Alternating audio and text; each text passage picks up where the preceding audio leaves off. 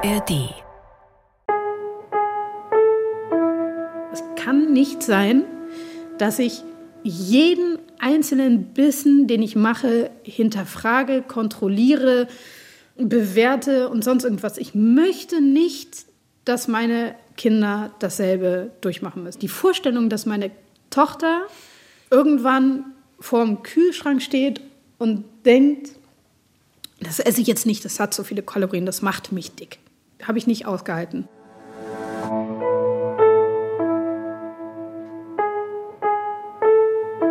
Eltern ohne Filter. Ein Podcast von Bayern 2.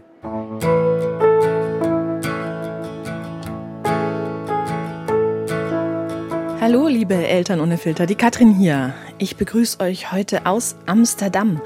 Ich stehe gerade noch in meiner Kabine. Ich habe nämlich auf einem Hotelboot geschlafen. Ein bisschen abenteuerlich, ein bisschen spartanisch, aber irgendwie total nett.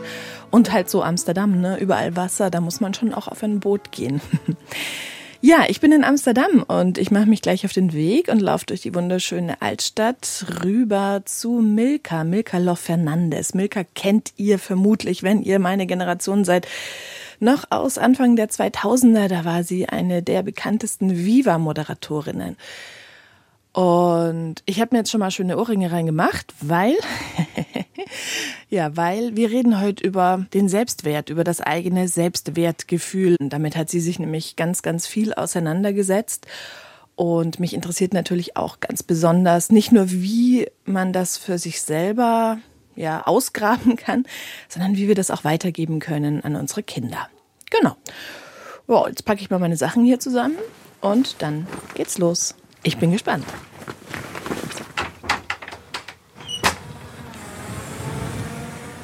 So, eine halbe Stunde später stehe ich jetzt an einer der größeren Trachten hier in Amsterdam.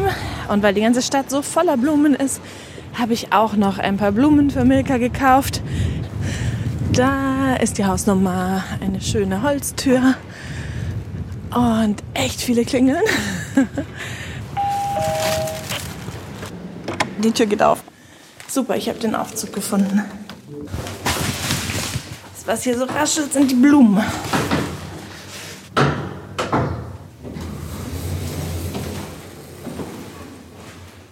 Hey.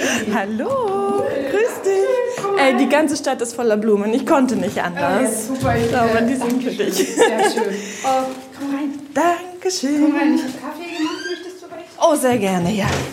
Jetzt bin ich da bei Milka in ihrem Amsterdamer Loft. Vor gut vier Jahren ist sie mit ihrem Mann Robert und den beiden Töchtern von Nürnberg hierher gezogen. Olivia und Anna sind zehn und sechs Jahre alt. Milka ist zwei Jahre älter als ich, Jahrgang 80. Ende der 90er war es, als sie angefangen hat, bei Viva zu moderieren. Damals war sie 18. Interaktiv, das war ihre Sendung, vielleicht erinnert ihr euch, live am Nachmittag. Ich habe mir davon noch mal ein paar Clips auf YouTube angeschaut. Hut ab, mit welcher Lockerheit, welchem Witz, welcher Selbstverständlichkeit sie da auf dem Sofa hockt und im besten Sinne labert. Frei Schnauze. Finde ich super. Wie es ihr damals gegangen ist, wenn die Kamera aus war. Nämlich gar nicht so locker leicht. Darüber reden wir auch noch in dieser Folge. Also jedenfalls ein bisschen starstruck bin ich schon auch, während Milka mir an diesem Dienstagmorgen im April Kaffee einschenkt. Aber vor allem merke ich, Milka ist unheimlich nett. Und genau so, wie man sie aus dem Fernsehen oder von Insta kennt. Sympathisch, locker, authentisch. Zum Reinkommen plaudern wir über ihre Wahlheimat Amsterdam. Die Stadt hier hat, finde ich, so eine bunte Vielfalt. Irgendwie mhm. fühle ich mich hier angenommen. Mhm. Geht's dir hier auch so? Ja, ey, du. Also, das war ja wirklich einer der Gründe, warum ich auch hierher gegangen mhm. bin. Ne? Also, in Nürnberg war zum Beispiel jedes Mal, wenn ich in den Kindergarten gegangen bin, like I stick out. Mhm. Weißt du, sieht jeder, dass die Milka kommt. Das war schon von weit, meinte meine Tochter. In Nürnberg, da wusste ich immer irgendwie schon im Hof, dass du draußen an der Tür stehst. Ich bin dann halt die Einzige, die nicht Jack Wolfskin-Jacke hat, sondern zerrissene Jeans und Jeansjacke mitten im Regen, weißt du? Mhm. Hier, also, wenn ich eine zerrissene Jeans anziehe, selbst wenn der Riss bis zum Arsch und weiter hochgeht, nobody cares. Somebody else will copy it, maybe. So, ne? Also irgendwie hast du ganz viele Leute, die so sind wie ich und ich falle halt einfach nicht auf. Genieße ich sehr, muss ich sagen. Sowas hält auch. Weißt du? Wenn du irgendwo bist, wo du meinst, ah ja, nichts Besonderes an mir. Ein Stück weit normal sein. Ja. Jetzt sitzen wir bei dir am Tisch, Milka, und ähm, wahrscheinlich werden ganz viele, die uns zuhören, dich wie ich auch aus dem Fernsehen kennen. Also aus einer sehr frühen Zeit. In letzter Zeit hat man dich auch noch mal gesehen. Du hast Naked Attraction äh, moderiert. Aber natürlich bist du irgendwie für Leute aus meiner Generation immer noch die Viva Milka. Egal, ob jemand prominent ist oder nicht prominent bei uns im Podcast, geht es ja auch ein bisschen drum, ein Gefühl dafür zu bekommen, wie lebt dieser Mensch. Also mhm.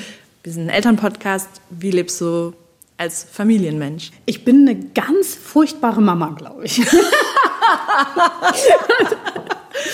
muss ich gleich mal vorneweg sagen.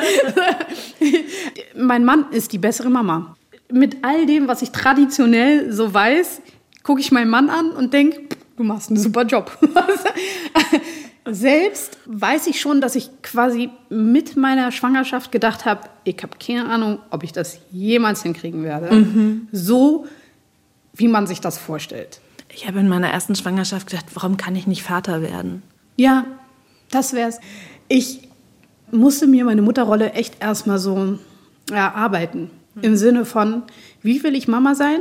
wenn ich nicht sein will wie meine Mama. Interessanterweise bin ich echt ein bisschen, ich bin schon wie meine Mama. Und das Ding war nämlich immer bei meiner Mama, die war ja zu Hause. Ne? Also sie war wirklich Hausfrau und Mutter. Die war immer da und gleichzeitig nicht. Also ich wusste ganz genau, das ist nicht das, was die will.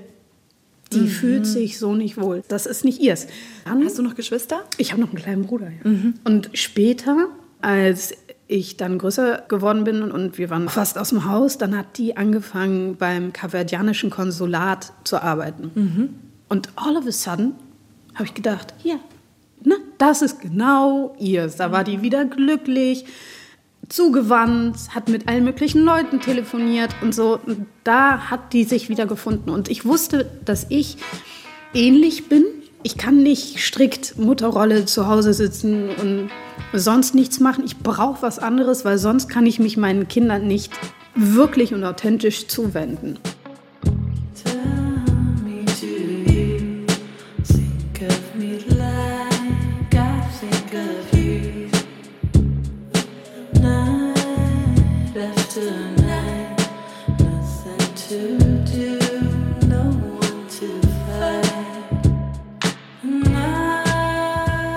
Es ist für Milka ein super wichtiges Thema, dass sie durch ihre Kinder nicht aufhört, sie selbst zu sein. Und sie zu sein, das bedeutet, tausend Bälle in der Luft zu halten. Nach wie vor arbeitet sie hauptsächlich als Moderatorin. Dann ist sie aber auch Unternehmerin, hat ein Modelabel gegründet und eine Agentur. Auf Instagram, da nennt sie sich Emotional Health Ambassador also Botschafterin für emotionale Gesundheit. Und auch ein Buch hat sie letztes Jahr rausgebracht. Hashtag Selbstwert, die Happiness Connection heißt es. Von all ihrem Tun erzählt sie mir und endet in diesem Satz, über den ich lachen muss, weil er meinen Blick auf das Fenster hinter ihr lenkt. Manchmal wird es klein, bunt und komisch, auch in meinem Kopf, das äh, gebe ich zu. ich muss gerade, ich sehe gerade diesen Ostereierstrauß. Das ist geil, ja. klein, bunt und komisch. Der sieht so lustig aus. An ja. dem Fenster hängen so ähm. verknüttelte, bunte Ostereier, wie, wie so ein Strauß am, über Kopf. Mit einem, Mit einem Puschelei. Das ist kein Puschelei, das ist ein ein, Küken. ein selbstgebasteltes Küken. Ach geil! Es hat auch einen Schnabel und Wackelaugen. Das, Muss ich gerade bei klein und bunt. Ja, ich kann eine Geschichte dazu erzählen. Meine Kinder und ich, wir lieben ja die Osterdekoration. Mhm. Also überhaupt mhm. das Haus dekorieren. Mhm. Das finden wir toll. Mein Mann nicht. So. Und dann war ich nicht da, weil ich unterwegs war, weil ich arbeiten war. Und dann musste aber vor Ostern natürlich unbedingt alles dekoriert werden. ja. hat das gemacht, er mit den Kindern. Und dann ist er sehr praktisch, hat gemerkt, ach, das geht nicht mehr auseinander. Was machen wir jetzt? Ach, das hängen wir so auf. Guck mal. Das geht doch. Meine Tochter so, hm, ich weiß nicht, ob die Mama das gut findet. Also ich bin zurückgekommen und habe so gesehen, was hier passiert ist und habe nur gedacht, ja, bisschen Schwund ist immer. Man kann nicht alles haben. Ah ja, Väter also, dürfen auch stattfinden, auch in der Deko. Ja, also das ist wirklich auch eine Sache, die habe ich mir angewöhnt, so ein bisschen sich zu verabschieden von diesem Perfektionismus. Ja. Weißt du? Wenn ich sage, okay, ich bin nicht die Stay-at-home-Mom, ja. mit dem perfekt gestylten Dings und Vanilla, whatever. Dann muss ich zum Beispiel die Kinder auch mal machen lassen. Wir haben noch mit Mühe und Not aufgeräumt. Das ist sehr aufgeräumt heute hier. Ja. So, ne? Also es ist wirklich, aber die Kinder, die basteln gerne. Und, und hier liegen so, so Pappkartons rum. Mhm. Man weiß nicht ganz genau, was es ist. Es ist nicht wirklich schön, es ist nicht wirklich hergerichtet. Aber es, es darf auf keinen gebastelt. Fall weggeschmissen werden. Aber es darf auf gar keinen Fall weggeschmissen werden. Es hat ja einen Sinn. Das eine ist ein Auto, das andere ein Surfboard liegt da drauf. Dann haben wir noch irgendwie ein selbstgebasteltes Traumhaus oh. mit Pool und Solarzellen obendrauf. Ja, das ist kein durchgestyltes Zuhause. Es ist ganz oft sicherlich nicht so, wie ich mir das vorstellen würde in meinem äh, Vogue Living Kopf. Aber irgendwie, it's home. Es lebt. Ja. Und ich gewöhne mich gerade ans Leben. irgendwie, das lerne ich gerade mit dem Muttersein irgendwie. Ich glaube, irgendjemand hat mal gesagt, deine Kinder kommen nicht auf die Welt, damit du ihnen was beibringen kannst. Sie wollen dich was lernen. Und das ist etwas, was ich lerne, dass ich nicht immer drüber stehen muss und sagen muss, was rein darf und was nicht rein mhm. darf, sondern einfach das so anzunehmen. Ich lerne einfach die Sachen anzunehmen. Und das war echt nicht immer einfach. Also wenn zum Beispiel meine Tochter gekocht hat und das war dann wieder so sehr süß. ich habe gelernt, das einfach zu essen.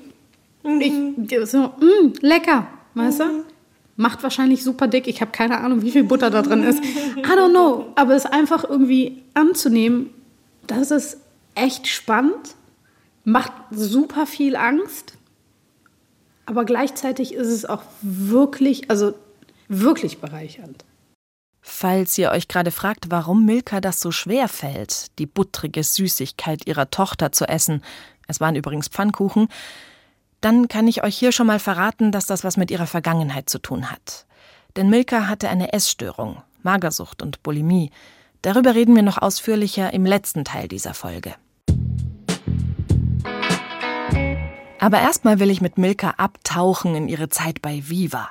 Wie gesagt, mit 18 gecastet und Bam, täglich drei Stunden die Live-Sendung interaktiv, Interviews mit Stars wie Johnny Depp oder Missy Elliott, auf der Bühne von Großveranstaltungen wie der Kometverleihung. Man kann sagen, Milka war selbst ein Star. Mir ging es ganz oft gut, manchmal auch gar nicht. Ganz am Anfang von Viva war ich unglaublich überfordert. Du also, hast ja vorher noch nichts dergleichen gemacht. Du bist zum Casting und Bams warst genommen ja. und vor der Kamera. Also, ich hätte nie gedacht, Leute, ihr müsst euch vorstellen, da waren so coole Leute bei diesem Casting. Die waren alle so besonders und so cool. Ja, und so selbstbewusst. Also ich habe mich unglaublich minderwertig gefühlt in diesem Augenblick, wo ich da zum Casting gegangen bin. Nur in dem Moment, wo ich da vor der Kamera stand, dachte ich, finde ich eigentlich ganz geil hier. Mhm. also ich habe mich wohl, da, da, da, wohl, ja, es mhm. war so ein stimmig. Wohl nicht, stimmig. Mhm. So. Hab dann geredet, natürlich viel zu schnell, so wie immer. Und äh, habe aber auch gleich gemerkt, so, oh, das mit der Kamera, das kann ich. Also das war sehr, sehr spannend. Das Gefühl hielt nicht an, als ich dann tatsächlich irgendwie bei Interaktiv war und plötzlich gemerkt habe, oh Gott, jetzt gucken gerade ganz viele Leute ja. live zu. Das war sehr komisch, aber da bin ich dann zum Glück reingewachsen. So. Ja. Das war eine spannende Zeit, aber wie gesagt, permanent völlig überfordernd. So, dass ich dann irgendwann bin ich auf so Autopiloten, so einen Grauzustand reingekommen, wo ich mhm. gedacht habe, ja, pff, ich mache das jetzt. Also es gibt ja Leute, die wollen wirklich vor die Kamera. Ne? Mhm. Also die zieht's vor die Kamera. Mich zieht's schon auch vor die Kamera, aber eigentlich nicht so im Sinne von, muss jetzt unbedingt berühmt werden. Ich will jetzt unbedingt ein Superstar sein. Ich möchte von jeder Litfaßsäule strahlen und dass mich Leute auf offener Straße umarmen. Ah, ah, nee. Und wenn ich mit Leuten rede, selbst durch die Kamera drauf, dann rede ich mit denen privat. Dass das auch ein großer Teil meiner Authentizität ist und immer gewesen ist, das habe ich erst sehr viel später verstanden. Also deiner Stärke letztlich auch als Person vor der Kamera, oder? Genau, mhm. genau. Weil ich das nicht verloren habe, in dem Moment, wo ich es verloren habe, habe ich dann aufgehört. Das war dann wirklich so. Ich habe dann irgendwie gemerkt, oh, es ist drei Uhr nachts, du kannst ein rotes Licht anmachen und ich fange an zu reden. Das irgendwie fühlt sich nicht richtig an. Mhm. Und in dem Moment, wo du vor der Kamera stehst, dann sagen dir natürlich ganz viele Leute irgendwie, wie du es am besten zu machen hast. Mhm. Und was du am besten machst und was du nicht machst und wie du auszusehen hast und dass du doch vielleicht ein bisschen mehr Ausschnitt tragen solltest und Lederhosen. Mm, mm Und ich so, ich will aber keinen Ausschnitt tragen und irgendwie, ich trage am liebsten Schal und ich irgendwie fühle mich eh schon sexy genug. Also weird. Ja. Like ich, ich weiß, so Objekt. Ich weiß um meine Wirkung. Ja. Genau, mhm. also das ist jetzt genau. Ich weiß um meine Wirkung und das macht mir Angst, weil ich das, ja. das will ich nicht. Ja, objektifiziert. Genau. Und das wollte ich auch noch nie, weil, hey, wie gesagt, ich war 18, 19, ja, und wenn dann gestandene Männer auch vor dir stehen und dann so nicht auch runtergucken und meinen irgendwie, in welchem Hotel bist. Und das war ja auch alles vor MeToo und ich hatte dafür keine Worte. Deswegen, das war like massive cringe. Ich war die ganze Zeit nur so am Cringen, so, ne? Und irgendwann, wie gesagt, Autopilot. Ja, das war dann aber auch der Zeitpunkt, wo ich den Buddhismus kennengelernt habe, wo mich dann eine Freundin in den Buddhismus eingeführt hat. Und ich langsam, aber sehr sicher meine innere Stärke gefunden habe. Und das war spannend. Es war komisch und anstrengend und scheiße oft, aber sehr spannend.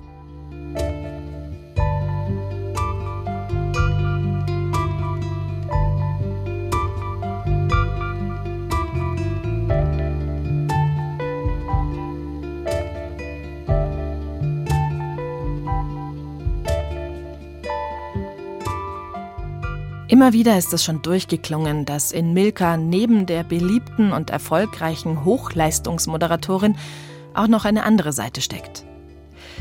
Tatsächlich spricht sie schon seit vielen Jahren offen über ihre Krankheiten. 2004 hört sie bei Viva auf, deswegen, 23 ist sie da. Sie versucht ihr Glück in anderen Formaten, aber es geht ihr miserabel. Zum einen ist da die Magersucht, die macht sie kraftlos.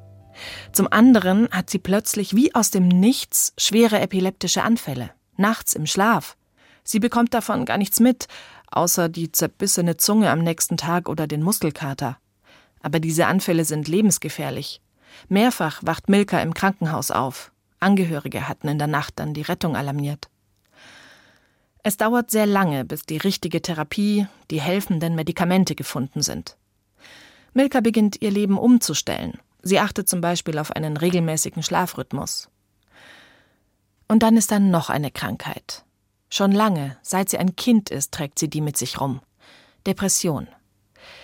Als ich sie darauf anspreche, holt sie aus. Der Punkt ist, ich bin ein Kind mit Migrationsgeschichte in Deutschland und das habe ich gemerkt in meiner Kindheit und Jugend ich passe noch in ein westliches Schönheitsbild. Das war auch schon immer so. Ich war immer das süße Kind, aber auch mir wurde in die Haare gefasst und so weiter mhm. und so mhm. fort.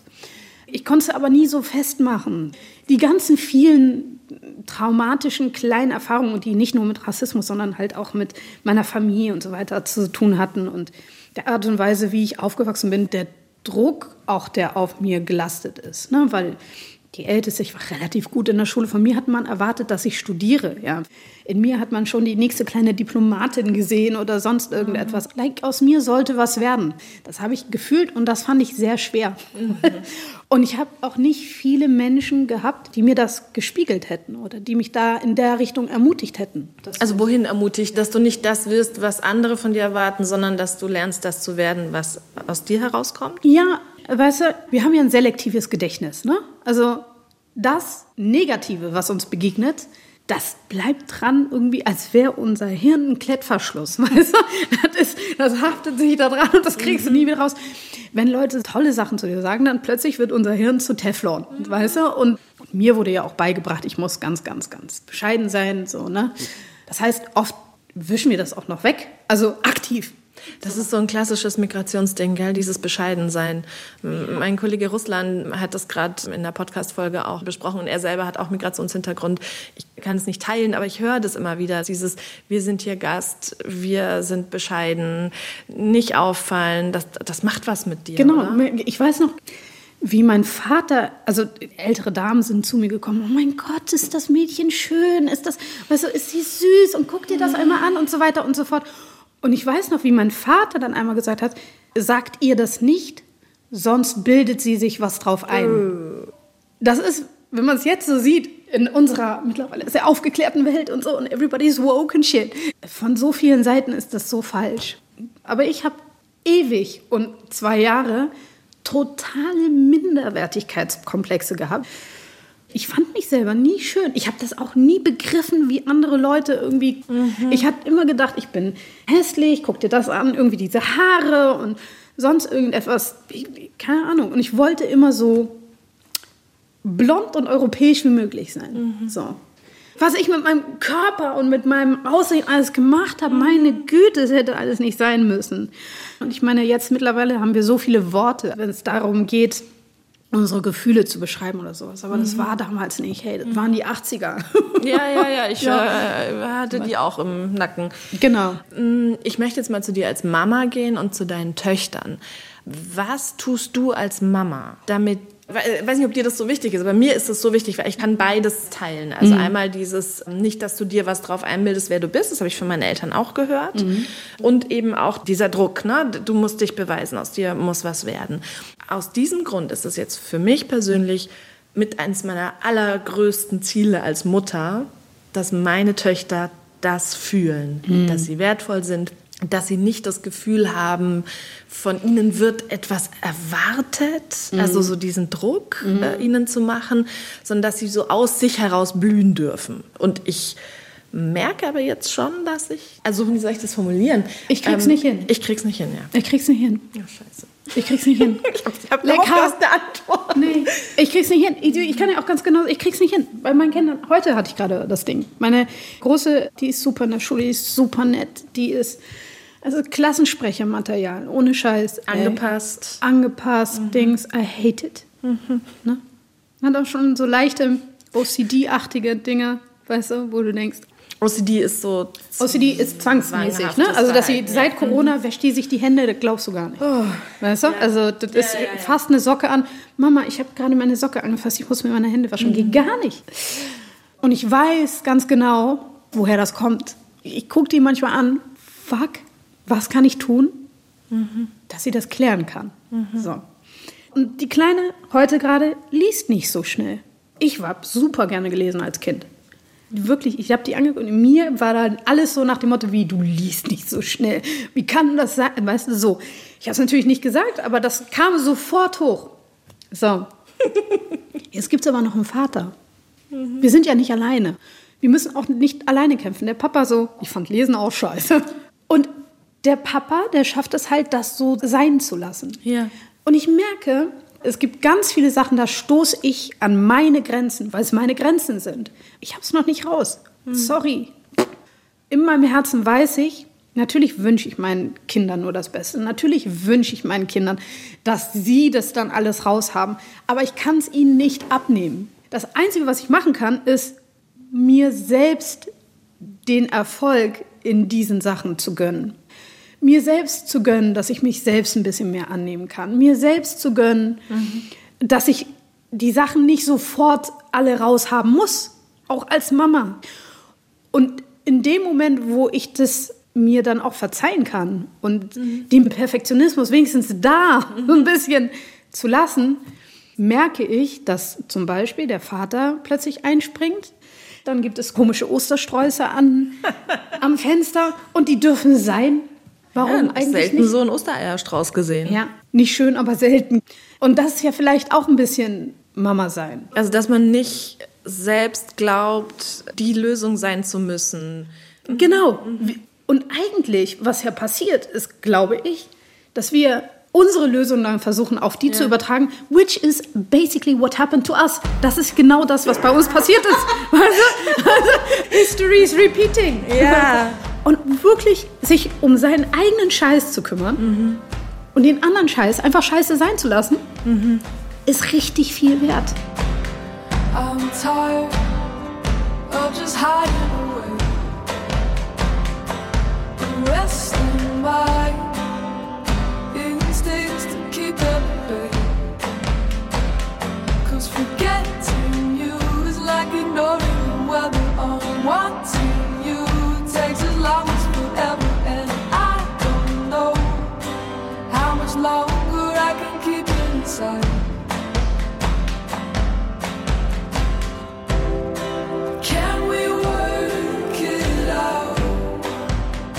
Heute hat Milka ihre Depression im Griff und nicht umgekehrt.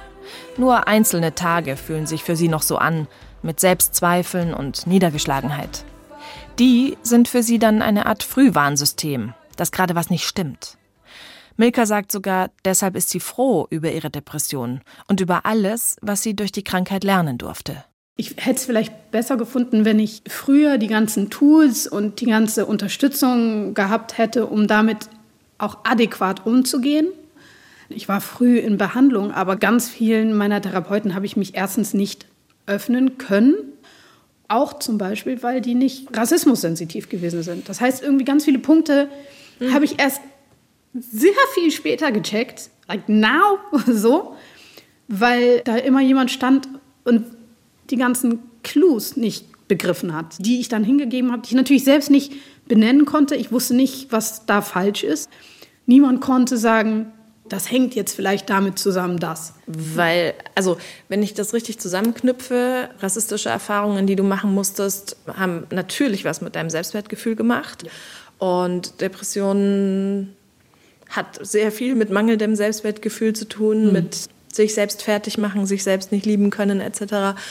Und wenn du damals gesagt bekommen hättest, schau mal, das liegt daran, dass die rassistisch sind, hätte dir das was mm, so, also mm, Schuld genommen? Mhm. Hat es was damit zu tun? Für mich geht es gar nicht um Schuld. Okay. Ja, für mich geht es auch nicht darum zu sagen, die Person ist rassistisch oder sonst irgendetwas. Das ist mir scheißegal. Ne? Wenn jemand an eine Bushaltestelle geht und meint, einem achtjährigen Mädchen eine runterhauen zu müssen, weil die angeblich nicht dahin gehört, Hast du das erlebt? Das, ja. Da sind viele Sachen passiert. Hey, this was the 80s.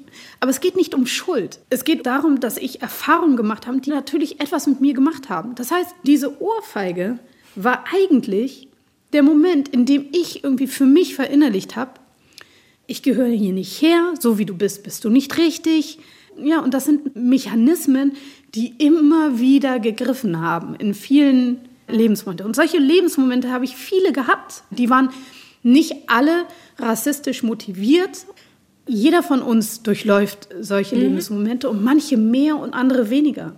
Was hätte dir dann geholfen? Weil du meintest, sie haben dir nicht die richtigen Sätze gesagt. Also das, was jetzt gibt, dass Leute über Rassismus, auch Rassismus im Alltag, mhm. so, weil wir sind alle rassistisch. Ich bin rassistisch, bin nicht nur schwarz. das ist, das du bist ja Deutsche. Ich bin Deutsche. Und als solche genau. wächst und, du mit Rassismus genau, auf. Genau. Und zwar nicht nur von außen, sondern auch von innen. Ja, ja. Genau. Und, und das ist ein spannendes Konstrukt, das ich aber nicht dekonstruieren konnte für mich. Ja. Und somit war ich immer falsch, weil alles in mir hat gesagt, oh, it's like oh, the cringe. Aber diesen Cringe, den durfte ich nie ausdrücken. Da war immer bleib höflich, schluck's runter und so. Ich habe so viel geschluckt, ich wusste aber nicht mehr was. Und wenn dann jemand vor dir sitzt, der relativ privilegiert ist, der diese ganzen Mini-Erschütterungen gar nicht greifen kann, dann wirst du nicht abgeholt. Mhm. Das heißt, sie wurde ganz oft nicht abgeholt. Mhm. Das war auch eine ganz andere Zeit und da hat sich total viel geändert mittlerweile und da bin ich sehr froh drum.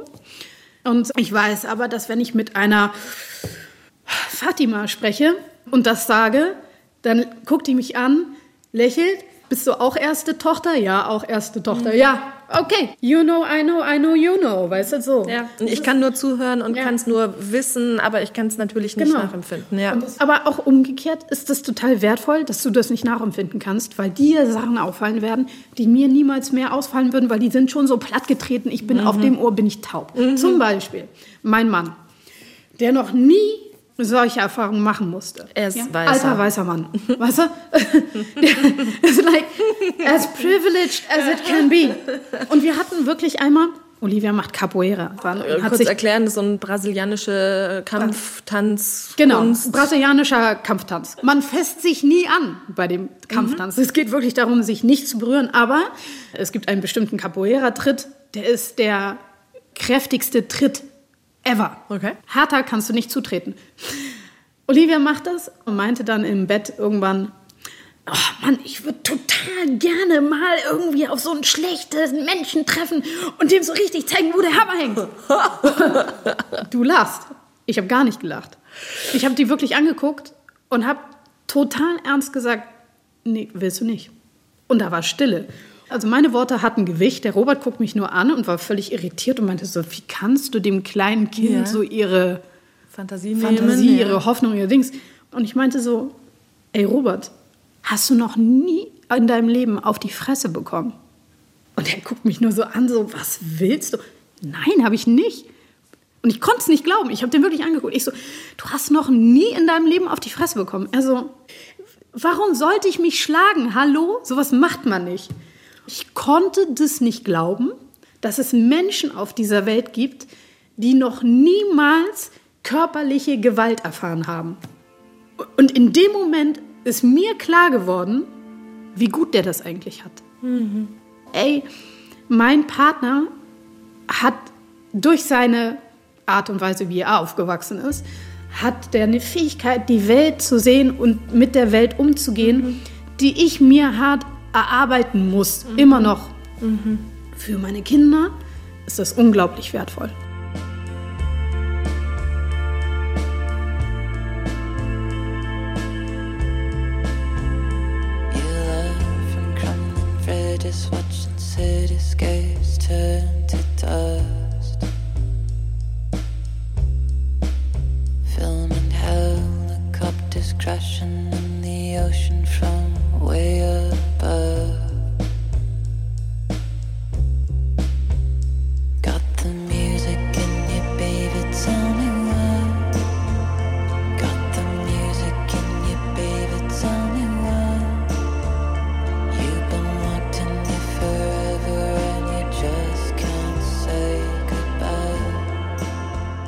Ich höre Milka so gern zu.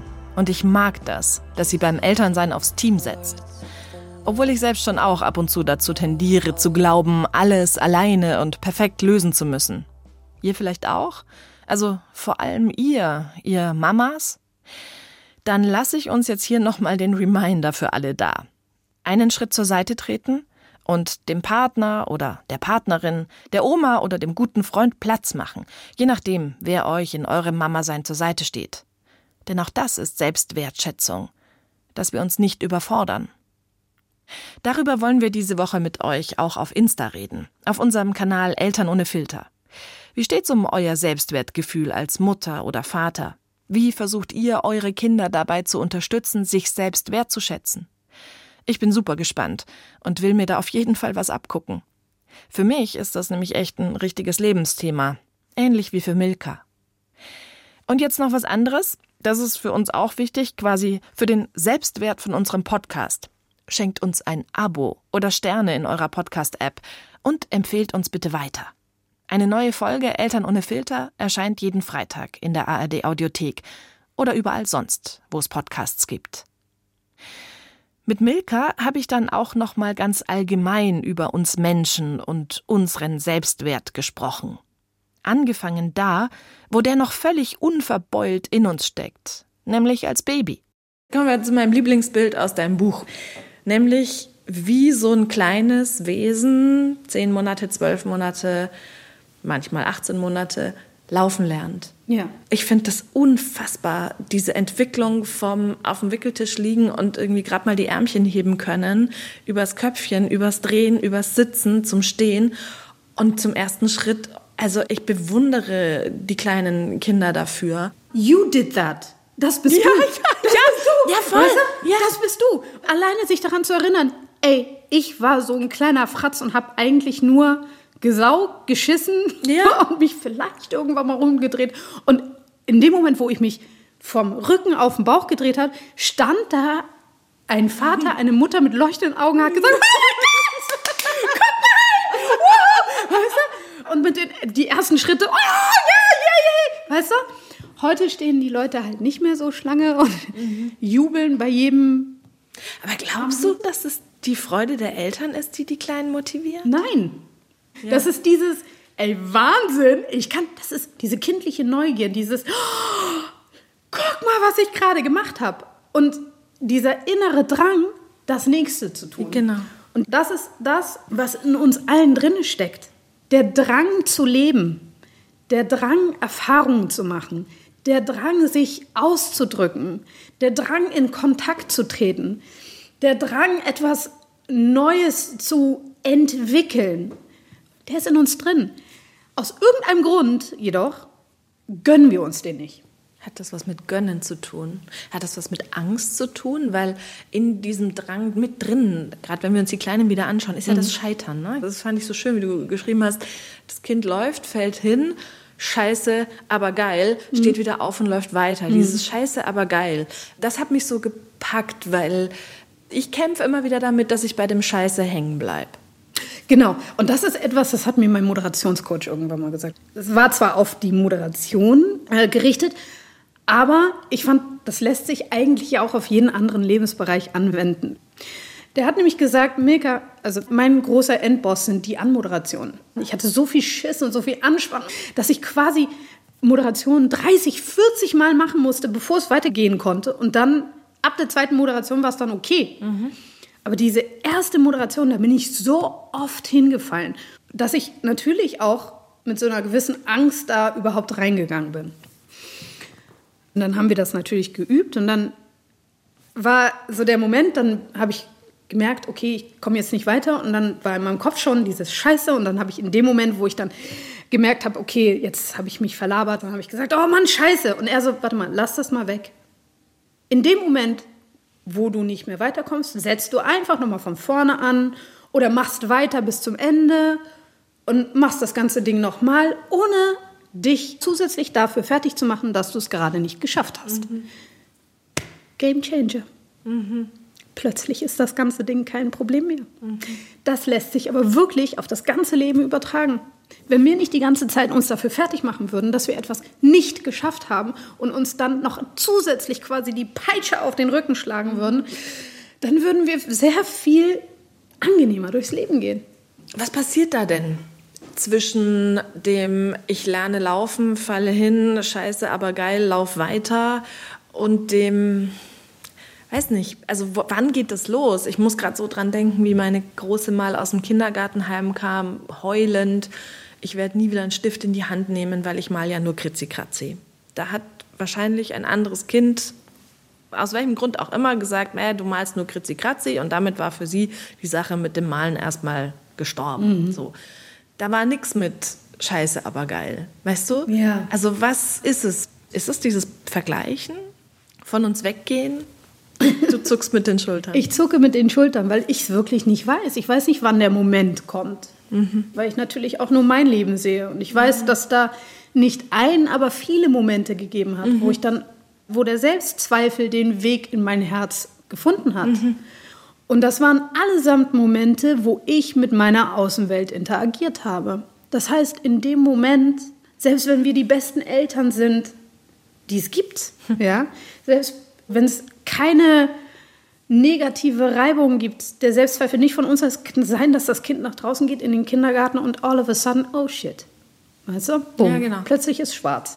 Tja, vor allem in dieser Welt können wir unsere Kinder nicht beschützen. Aber sie haben es ja in sich. Dieses Bild, das hat mich echt inspiriert, muss ich zugeben. So, die kleine Katrin, die aus eigener Kraft und gegen jeden Popoplumpser das Laufen gelernt hat. Darf ich vorstellen, das bin ich. Und wahrscheinlich hat Milka recht, dass es nicht der eine Moment im Leben ist, der diesen Spirit der Kleinsten zerdellt. Da sind wir wieder bei Klettverschluss und Teflon. Erinnert ihr euch? das Negative, was uns begegnet, das bleibt dran irgendwie, als wäre unser Hirn ein Klettverschluss. Wenn Leute tolle Sachen zu dir sagen, dann plötzlich wird unser Hirn zu Teflon. Wir nehmen also mit, zum einen unseren Klettverschluss auf positives Polen und umgekehrt mehr Teflon für die Vergleiche mit anderen und die Selbstzweifel. Und zum anderen, wenn mal wieder so ein Popoplumpser passiert, in der Arbeit, mit den Kindern, beim Erreichen der persönlichen Ziele, dann erinnern wir uns doch an uns selbst beim Laufen lernen. Wie besagt es das Internet-Meme so schön? Aufstehen, Krone richten, weitermachen.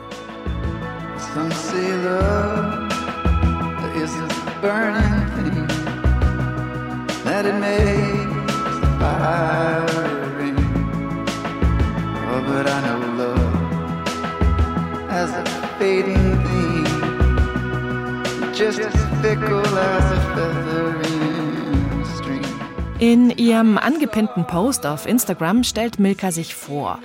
Und ihr Text, der beginnt mit den Worten, Meistens bin ich in meinem Kopf, weswegen ich penibel darauf achte, dass das ein Ort ist, an dem man gerne verweilt. Ich liebe diesen Satz, denn dieses Meistens bin ich in meinem Kopf, das kenne ich so gut. Ich bin doch auch so eine, die ständig rumhirnt, alles hinterfragt, besonders gern mich selbst. Und wie schafft es Milka, diesen Ort zu einem angenehmen zu machen? Durch Meditation. Zweimal am Tag, jeweils 20 bis 30 Minuten, morgens und abends. Wirklich, jeden Tag. Da, wo ich sage, wenn ich nicht arbeite, gehöre ich meinen Kindern, da nimmt sie sich ganz bewusst Zeit, um nur mit sich zu sein. Ihr ahnt es? Das trägt entscheidend zu ihrer Gesundheit bei. Es hält ihre Depression in Schach und seit 13 Jahren schon nimmt sie keine Medikamente mehr gegen die Epilepsie und hat auch keine Krampfanfälle mehr gehabt. Und sowas Hartnäckiges wie ihre Essstörung, die ja das komplette Mindset in Bezug aufs Essen vergiftet. Da zieht Milka Energie aus ihrem Mama-Sein. Wie? Das erklärt sie mir. Wenn ihr selbst Probleme mit Essstörungen habt, dann könnten euch die nächsten Minuten vielleicht triggern. Achtet auf euch und holt euch Hilfe, wenn ihr struggelt. Ich packe euch eine Anlaufstelle in die Show Notes. Ich würde mit dir noch gern über das Thema Essstörung sprechen. Mhm. Dass du magersüchtig gewesen bist, mhm. bulimisch gewesen mhm. bist. Mhm. Wann war das? Über welche Zeit reden wir da? Like forever. okay. Es ging dir darum, schlank sein zu wollen, es ging dir darum, perfekt sein zu mhm. wollen, irgendeinem Ideal nachzulaufen. Es ging darum, auch den Druck loszuwerden, mhm. den Druck, den ich mir selber gemacht habe. Das war auch ganz viel Rebellion. So. Mhm. Gerade Essen ist auch in meinem Kulturkreis, das macht man zusammen. Mhm. Da wäre ich angepasst gewesen, wenn ich alles gegessen hätte, was meine Eltern mir vorgesetzt hätten. Und das wollte ich nicht mehr mein Essen, das war mein Weg in die Freiheit, in die Selbstbestimmtheit. Ja, es war meine Art und Weise, über mich selbst zu bestimmen. Ich lasse es jetzt mal so stehen. Mhm. Mm, aber eigentlich ist es ja eine Selbstbeschränkung, oder? Ja, aber in dem Moment hat es mir was gebracht. Mhm. ja. Naja, Kontrolle kann genau, ja also sehr ich mein, Gefühl geben. Selbst wenn objektiv unser Verhalten keinen positiven Nutzen bringt, mhm. machen wir es ja, weil es uns subjektiven positiven Nutzen bringt. Und ich habe extrem lang dafür gebraucht, dieses Programm zu überschreiben. Manchmal hänge ich da immer noch dran, weil ich denke, äh, warte mal, mhm. warum gucke ich diesen Keks jetzt so lange an? Mhm. Oder wenn deine weißt Tochter mit zu viel wenn meine Tochter mit zu viel Butter irgendwie kocht und ich mhm. denke, oh, Hilfe. Mhm. Weißt du, ich wollte jetzt eigentlich nicht irgendwie abends nach 18 Uhr hier noch Pfannkuchen essen und so. Da arbeite ich immer noch dran. Wie gehst du damit als Mutter um? Horror. Ja. Also ich finde das gerade als Mutter von zwei Mädchen ganz schlimm. Ganz, ganz, ganz schlimm. Tatsächlich, meine beiden Mädchen, weil ich habe ja lange, lange noch damit gekämpft, die waren wirklich der Grund am Ende, warum ich mir gesagt habe, okay, Milka, das ist jetzt etwas, das musst du dir angucken. Du musst jetzt ergründen, wie es sich anfühlt, in Anführungsstrichen fett zu sein. Weil ich kann so nicht leben. Es kann nicht sein, dass ich jeden einzelnen Bissen, den ich mache, hinterfrage, kontrolliere, bewerte. Ich möchte nicht, dass meine Kinder dasselbe durchmachen müssen. Die Vorstellung, dass meine Tochter irgendwann vorm Kühlschrank steht und denkt, das esse ich jetzt nicht, das hat so viele Kalorien, das macht mich dick habe ich nicht ausgehalten. Ich wusste, ich muss der lebende Beweis dafür sein, dass es tatsächlich möglich ist, zu essen, wann und wie viel man will und dabei glücklich zu sein. In meinem Kopf habe ich natürlich gesagt, und nicht dick zu werden.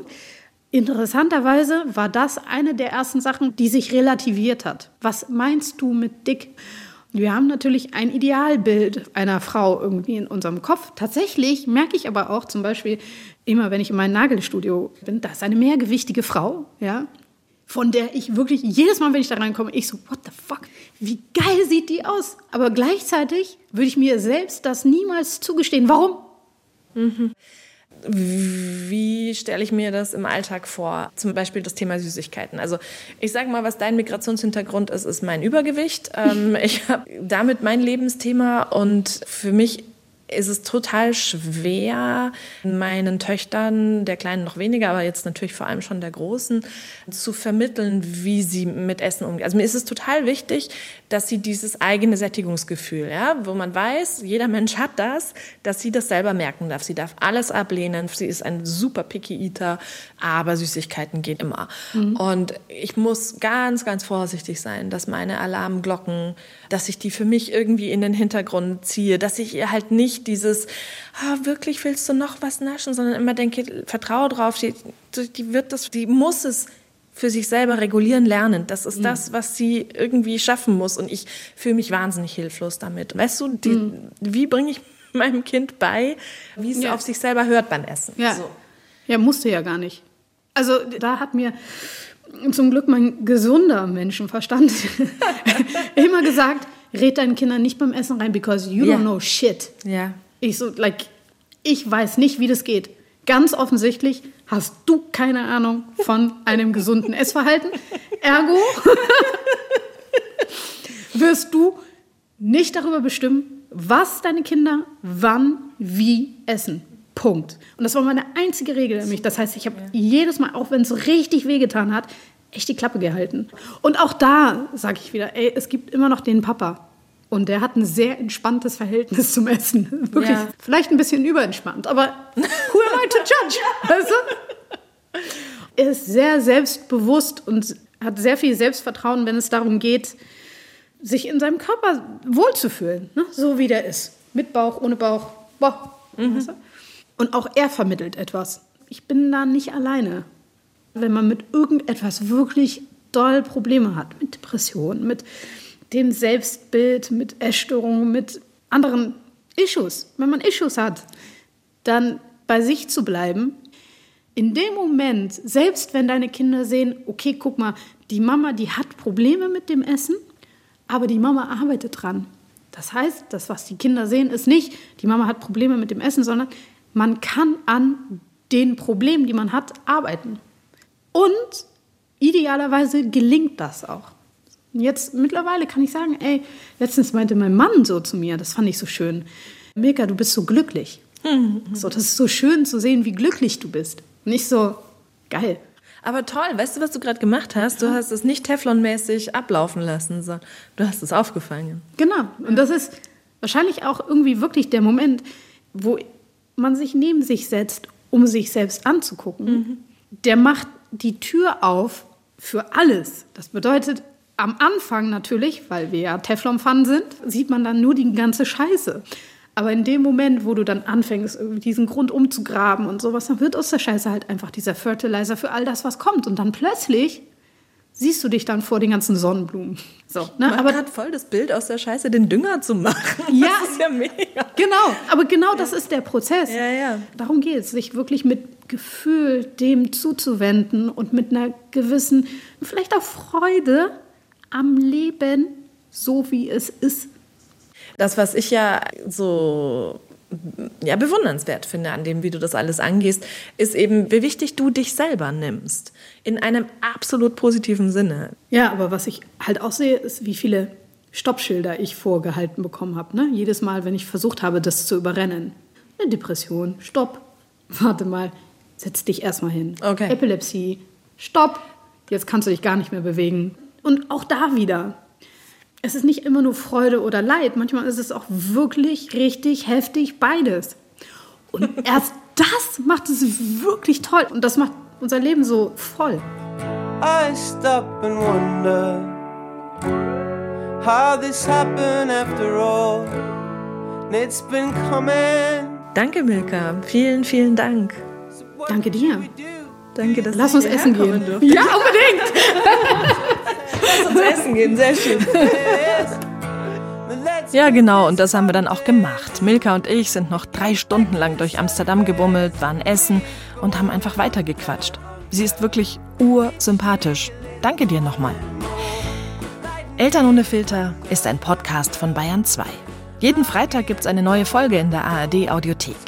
Ich bin Katrin Hasselbeck und von mir geht noch ein dickes Danke ans Team. An Isabel Hartmann Recherche, an Jutta Prediger und Ulrike Hagen Redaktion und an Anja Beusterin Produktion. Und wie immer bekommt ihr auch heute von uns noch einen Podcast-Tipp.